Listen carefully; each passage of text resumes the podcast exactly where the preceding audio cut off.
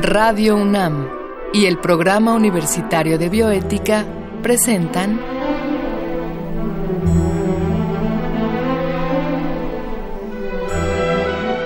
El Árbol de las Ideas. Arte, ciencia y filosofía para la vida. Con Paulina Rivero Weber.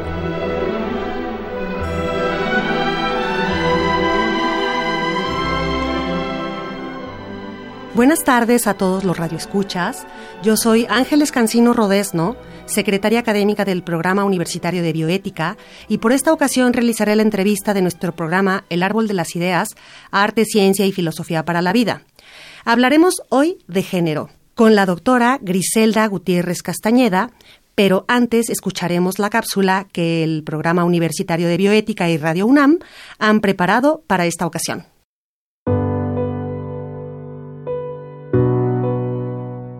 Cuando hablamos de mujeres y hombres, hablamos del sexo biológico de los humanos.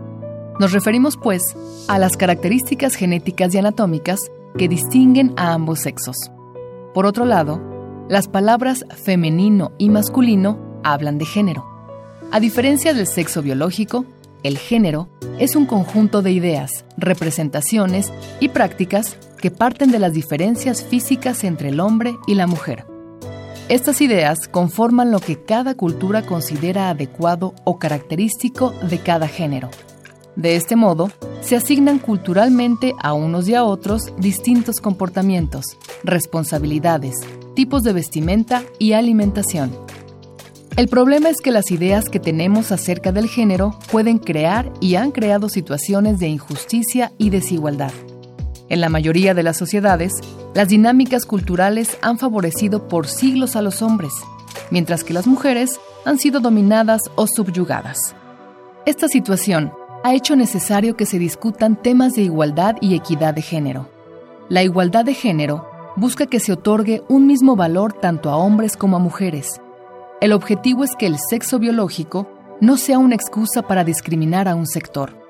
Tanto hombres como mujeres deben tener la posibilidad de vivir conforme a sus propios intereses y necesidades. Para la equidad de género, la Organización de las Naciones Unidas tiene una definición muy clara. Equidad es la imparcialidad en el trato que reciben mujeres y hombres de acuerdo con sus necesidades respectivas. Esto puede ocurrir con un trato igualitario o con uno diferenciado pero que se considera equivalente. Por ello, la equidad de género puede implicar la toma de medidas que compensen las desventajas sociales entre un sector y otro. Como sabemos, la bioética es una disciplina que busca promover la pluralidad, la diversidad y el respeto hacia todos los seres vivos. Esta disciplina nos ofrece un marco teórico donde los argumentos biológicos, sociales y políticos que atraviesan las relaciones humanas pueden confluir y dialogar. Independientemente de nuestro sexo biológico, nuestro género y nuestras preferencias sexuales, todos los seres humanos merecemos respeto. Griselda Gutiérrez Castañeda es doctora en filosofía, profesora e investigadora de la Facultad de Filosofía y Letras de la UNAM. Ella fue coordinadora de investigación en filosofía política con perspectiva de género del Programa Universitario de Estudios de Género. Es autora de Democracia Posible, El diseño político de Max Weber y de la continuación del sujeto de la política. Discurso político y producción simbólica y coordinadora y coautora de Violencia Sexista. Algunas claves para comprensión del feminicidio en Ciudad Juárez. Muy buenas tardes, doctora Griselda Gutiérrez Castañeda. Es un enorme placer tenerte aquí para platicar de género. Buenas tardes, mucho gusto en estar aquí colaborando con ustedes. Oye, pues voy a empezar con la pregunta obligada cuando hablamos de género. Yo creo que es imprescindible saber que nuestro público sepa, por parte de una experta como tú, qué es equidad de género. Bueno, antes quisiera yo explicar qué es género. Perfecto. Eh, si nosotros pensamos en esta corriente de pensamiento crítico y este movimiento político que acompaña a lo que ha sido históricamente el feminismo, lo que tendríamos allí es una perspectiva crítica que justamente visualiza lo que en este caso podrían ser estas condiciones que históricamente se repiten y en donde sistemáticamente las mujeres están en una posición de subordinación, de desigualdad, de, evaluación. Respecto este a ellos. Por supuesto. Desde esa perspectiva, esta línea de pensamiento crítica habría generado una serie de recursos, en este caso teóricos, conceptuales, para tratar de interpretar el fenómeno y para tratar de dar cuenta de las causas que en un momento dado explican esa recurrente eh, condición de subordinación y de desventaja. Claro. Entre los recursos de los que con los que hoy por hoy contamos sería precisamente el concepto de género y toda una teoría que se le denomina teoría con perspectiva de género porque justamente aplica ese concepto para observar, analizar, diagnosticar nuestra realidad social y desde allí establecer no solamente una serie de eh, perspectivas críticas, sino también propositivas respecto a posibilidades de solución, podríamos decir, de ese tipo de situación. Desde esa perspectiva, la categoría de género, de alguna manera, a lo que nos remite es a entender que típicamente cuando nosotros pensamos en hombres y mujeres, consideramos que el factor decisivo que diferencia a unos de otros son los rasgos que nos constituyen sexualmente. Y no es así. Y no, ciertamente. Justamente la categoría de género, de alguna manera, lo que señala es que eh, la distinción se introduce en, podríamos decir, más allá de lo que son esas cualidades anatómicas. Se introduce en un sentido cultural y de alguna manera pauta lo que en este caso serían las formas de identidad sexual y lo que en este caso van a ser los roles sociales que conocemos como roles de género. ¿El género lo aprendemos, doctora? Sí, desde luego. El género es una construcción cultural, una construcción cultural conforme a la cual nosotros nos identificamos con lo que en este caso serían referentes significativos, como en este caso es lo femenino o lo masculino. En el momento en que nosotros en nuestro proceso de constitución como personas, de conformación de un patrón identitario, adherimos a alguno de estos referentes, incorporamos toda una serie de pautas valóricas, de comportamiento, de incluso de lo que puede ser expectativas o patrones para diseñar lo que podría ser nuestro plan de vida. Y todo esto está pautado por este sistema de género culturalmente hablando, que justamente establece como si se tratara de cualidades naturales, lo que sería lo propio a las mujeres o lo propio a los hombres. En principio, digamos que este es el constructo teórico del que se vale precisamente este pensamiento crítico para mostrar en un determinado momento que se trata de referentes diferenciadores que no solamente dan cuenta de lo que podrían ser esos rasgos distintivos que nos eh, constituyen, sino rasgos diferenciadores en los que se introducen jerarquías, valoraciones, y todo ello norma lo que son nuestras conductas y nuestras relaciones sociales.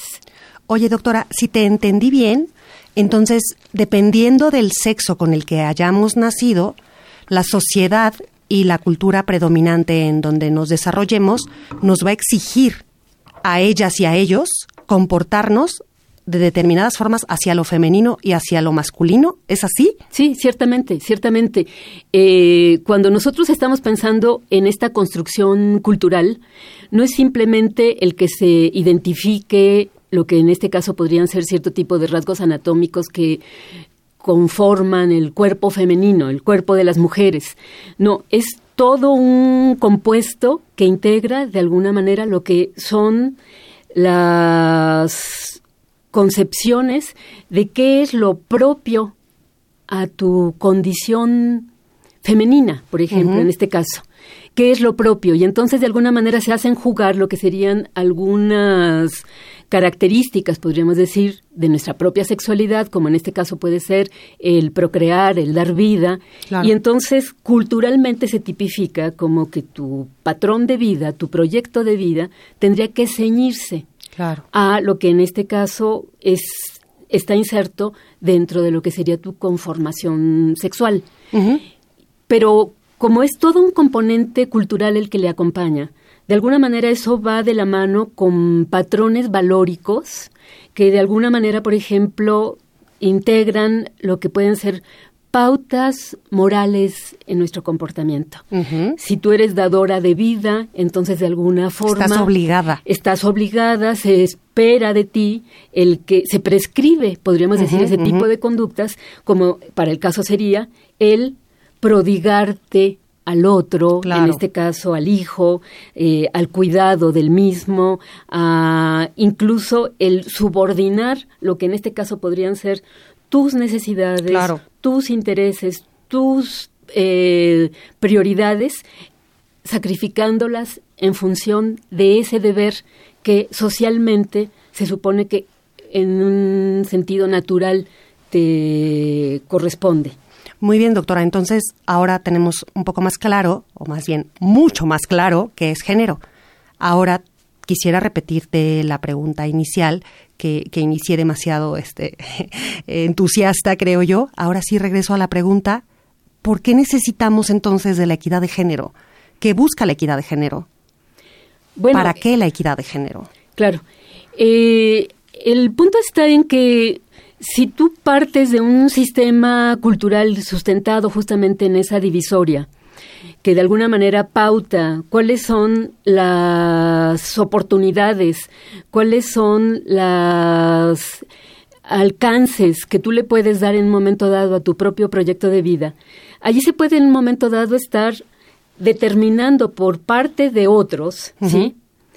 El que tú te ciñas justamente a esa prescripción que se te ha asignado y el que tú te salgas, podríamos decir, de la misma es sancionado a nivel social.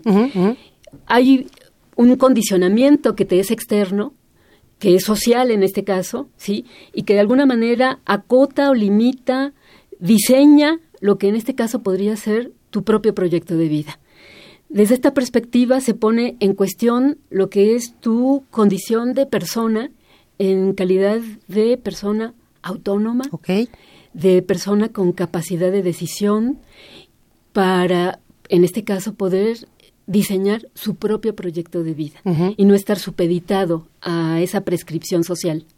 Visto desde esa perspectiva, lo que nosotros veríamos es que ese constructo cultural lo que afianza son situaciones disímbolas, asimétricas, desiguales, en las que tú estás sistemáticamente subordinada a la decisión, al buen juicio de los otros. ¿Por qué este pensamiento crítico justamente incide en el tema de la desigualdad? Porque ese patrón de desigualdad, de alguna manera, está sustentado en el presupuesto de que tú no eres una persona a cabalidad, que tú no tienes la capacidad de juicio o la competencia como para poder decidir por cuenta propia. Y que tendrías que estar supeditada al buen juicio de otros que guían tu existencia. Entonces, una lucha por la igualdad, precisamente lo que está en este caso implicando es una lucha por tu afirmación como persona, por tu reconocimiento en términos de paridad con, los, con las otras personas, con los otros individuos. Excelente. Pues vamos a ir a un corte, pero no sin antes decirle a nuestros radioescuchas que se queden con nosotros. Vienen preguntas más interesantes y respuestas de la doctora mucho más interesantes. No, me niego a ser poseída por palabras, por jaulas, por geometrías abyectas. Me niego a ser encasillada, rota absorbida. Solo yo sé cómo destruirme, cómo golpear mi cabeza contra la cabeza del cielo, cómo cortar mis manos y sentirlas de noche creciéndome hacia adentro. Me niego a recibir esta muerte, este dolor, estos planes tramados, inconmovibles. Solo yo conozco el dolor que lleva mi nombre, y solo yo conozco la casa de mi muerte. Susana Tenon. Regresamos y ahora quisiera preguntarte, doctora, en nuestra cotidianidad están muy manoseados términos como feminismo y machismo, ¿no? Los manejamos como si fueran incluso antagónicos. ¿Podrías explicarnos un poco más a profundidad de qué tratan estas dos ideologías y qué pretende una y qué pretende la otra? Sí, desde luego. Bueno, en principio de ninguna manera se trata de términos contrapuestos. Eh, cuando nosotros hablamos de machismo, nos estamos refiriendo a un orden sociocultural pautado por valores masculinistas de carácter patriarcal, en donde de alguna manera la propia noción del patriarcado a lo que te estaría remitiendo es a que es la ley masculina, es la ley del hombre, es la voz del hombre, la, la última palabra, la que determina y marca, pauta el curso de la vida, no solo que les sería propia, sino de los que estarían en condición de subordinación o de dependencia respecto a esa figura de autoridad. Sí, sí. Visto desde esa perspectiva, lo que nosotros vemos en nuestros sistemas culturales de sello patriarcal sería justamente esta suerte de eh, prevalencia de esos valores masculinos como si fuesen la pauta del saber, de la verdad, de la ley y del poder. Y visto desde esa perspectiva, se utiliza el ismo, que en este caso sería el machismo, porque acaba siendo un tipo de ley autoritaria, eh, impositiva y, podríamos decir, eh, cercenadora de lo que podrían en este caso ser las posibilidades de desarrollo de las personas que en este caso no entran dentro de ese régimen privilegiado que sería el masculino. Visto desde esa perspectiva, cuando nosotros estamos hablando de machismo, nos estamos remitiendo a un orden jerárquico, a un orden eh, arbitrario que impone solamente una determinada perspectiva que en este caso se asocia a lo que sería la perspectiva masculina o los intereses o los valores masculinos. De ahí que se utilice el término machismo. Y que puede ir acompañado desde el cancelarle la, posibilidad de expresión al otro o a la otra, y particularmente en este caso a la otra, o al portador del referente femenino, que puede ser personas de la diversidad sexual, eh, Puede ser, por ejemplo, una forma de imposición que no solamente es esta violencia, podríamos decir, simbólica, en la que tú le estás imponiendo al otro tu criterio, en donde estás bloqueando su derecho a voz, sino en donde incluso puede ser una violencia material, física, que se puede traducir en violencia eh, eh, física como tal. Claro. Bueno, cuando nosotros estamos hablando de feminismo, lo que tendríamos que entender es que en principio, el pensamiento feminista es un pensamiento de raíz humanista. Sí. Y de cariz democrático. Claro. El feminismo no pretende, frente a un orden jerárquico autoritario y parcial, imponer otro criterio autoritario y parcial, que en este caso sería la perspectiva de las mujeres, de ninguna manera. Esa perspectiva humanista y esa perspectiva democrática por lo que pugna es por el respeto a las personas, no importando cuál es su identidad de género. Claro. No importando cuál es su proyecto de vida. En este en, función precisamente de lo que en este caso serían los marcajes de género. Desde esta perspectiva, el pensamiento feminista y el movimiento feminista es un movimiento libertario. Claro. un, movimiento, podríamos decir, que lo que busca es la afirmación de la dignidad de las personas de ninguna manera se pueden equiparar. Claro. Y la lucha feminista de ninguna forma pretende, bueno, en, la, en una perspectiva revanchista, a nosotros se nos ha subordinado, se nos ha subyugado, ahora nosotros hagamos lo contrario. De ninguna manera.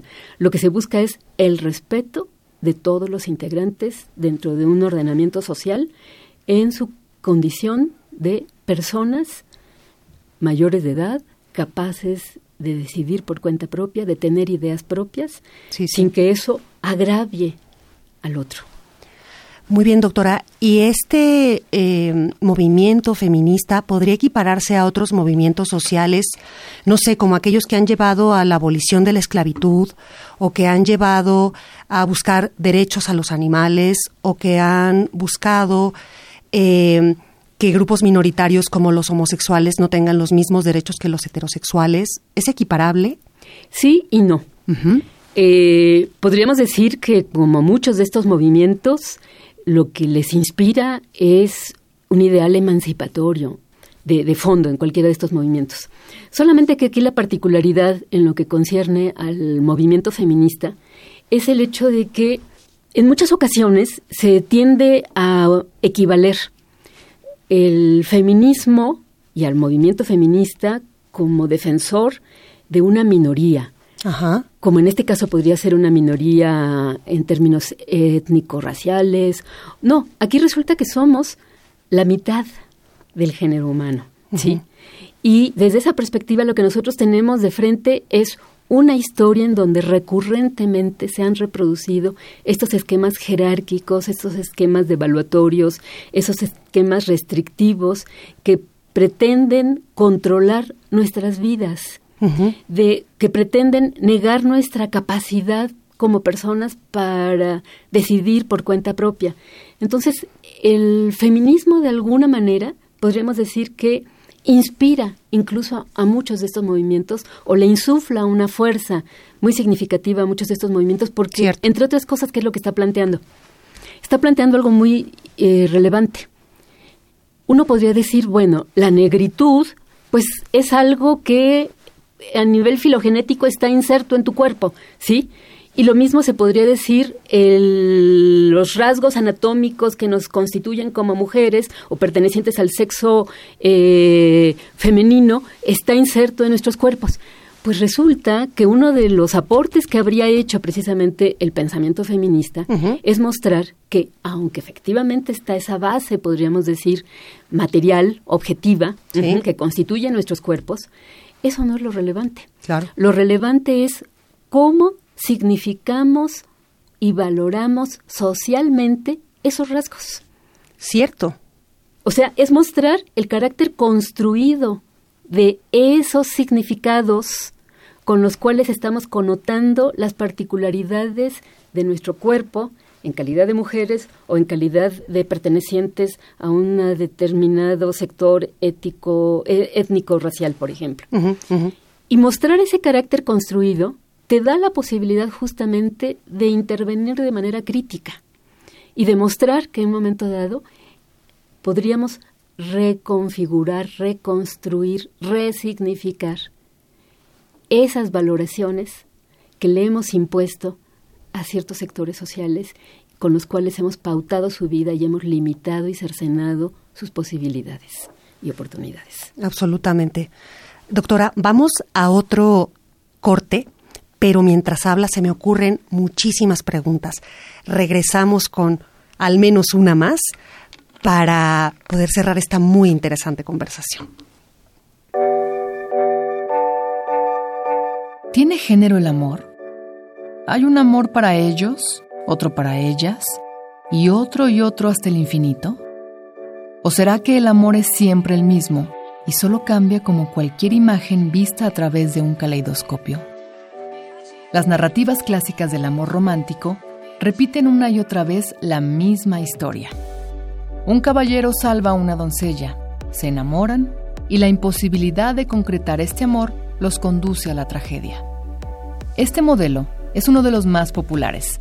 Se han hecho cientos de versiones sobre las historias de Romeo y Julieta, Tristán e Isolda, Calixto y Melibea. A diferencia del amor fraternal o filial, el amor erótico se nos presenta normalmente bajo el esquema de una relación entre una mujer y un hombre. Son muchos menos los casos en los que encontramos la historia de amor entre dos hombres o dos mujeres. Sin embargo, en todos los casos, el género siempre está ahí. ¿Y qué es el género? ¿Son el género y el amor de pareja conceptos indisociables? Estas fueron algunas de las preguntas que se hizo la escritora inglesa Janet Winterson. En su novela Escrito en el cuerpo, un narrador sin género, edad o nombre, nos cuenta su historia de amor. Quien nos habla, en cierto modo, es el amor mismo. De él, solo sabemos cuáles son sus emociones, pensamientos, dolores y necesidades. La narración se realiza desde lo más íntimo, en un espacio donde no importan las etiquetas ni los roles de género. Escrito en el cuerpo, fue publicada en 1992. La novela puso en tela de juicio las convenciones sobre la pareja, el género y el amor. En ella, la sexualidad no es vivida como imposición biológica. Se trata más bien de una oda al placer, lejos de los estereotipos y de las ideas preconcebidas con las que nos acercamos a la experiencia del amor. Winterson, mujer, lesbiana, de clase trabajadora, escribe desde los márgenes para desdibujarlos. Pues regresamos, doctora. Y no me puedo quedar con las ganas de hacerte una pregunta que escucho con frecuencia y que a veces yo misma me he llegado a hacer. ¿Solo las mujeres podemos ser feministas? ¿Solo los hombres pueden ser machistas? ¿Cómo se conforma este tipo de, situación? Bueno, em, si nosotros pensáramos en el machismo, podríamos decir que es una conducta aprendida y que incluso en muchas ocasiones se incorpora de manera inconsciente y se repite con esa misma inconsciencia con los mayores, podríamos decir, excesos y abusos que van de por medio en este imponer tu perspectiva, en este querer afirmar tu poderío, en este querer bloquear la posibilidad de desarrollo de los, de los otros y en este caso en particular de las otras. Pero cuando estamos hablando de feminismo estamos hablando de algo distinto.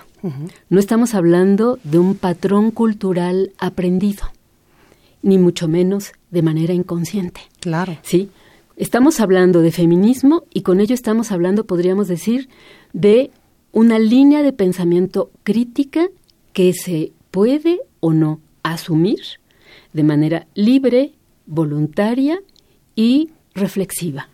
Pero de alguna manera lo que va en juego es precisamente ese acto autónomo en el que tú te estás identificando con un ideario, te estás involucrando con una causa y te estás comprometiendo con llevar a cabo una serie de pasos para darle curso a lo que serían los objetivos de esa causa.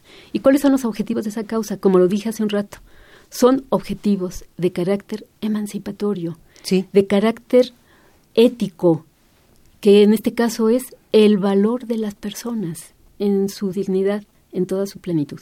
Ese sería, en este caso, la, esa sería una, posible respuesta. Doctora, magnífica eh, tu, tu, respuesta. Me deja pensando muchas cosas y, sin embargo, el tiempo se acaba. Y no me queda más que agradecerte profundamente esta entrevista. Me ha ilustrado muchísimo. Espero que también a nuestros amigos radio escuchas.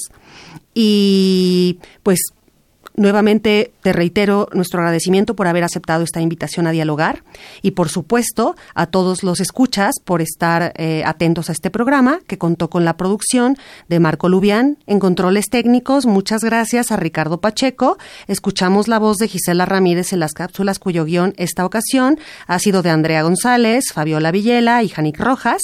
Se despide de ustedes una servidora Ángeles Cancino Rodesna.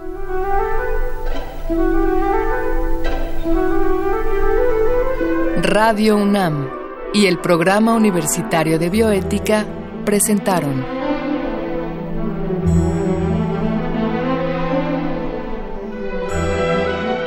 El Árbol de las Ideas. Arte, ciencia y filosofía para la vida. Con Paulina Rivero Weber.